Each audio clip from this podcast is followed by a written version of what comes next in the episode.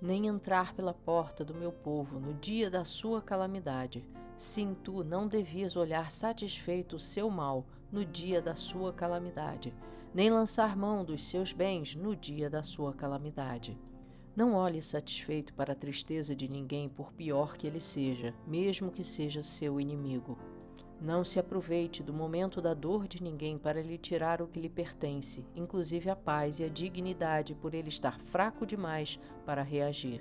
Deus governa tudo e todos. Não há ninguém que não esteja debaixo do poder de Deus, inclusive quem sofre e quem sente alegria pelo sofrimento alheio. O mesmo Deus que pode transformar maldição em bênção, também pode transformar bênção em maldição. Tema ao Senhor, ande nos seus caminhos e fique longe do mal, porque esse é o nosso dever.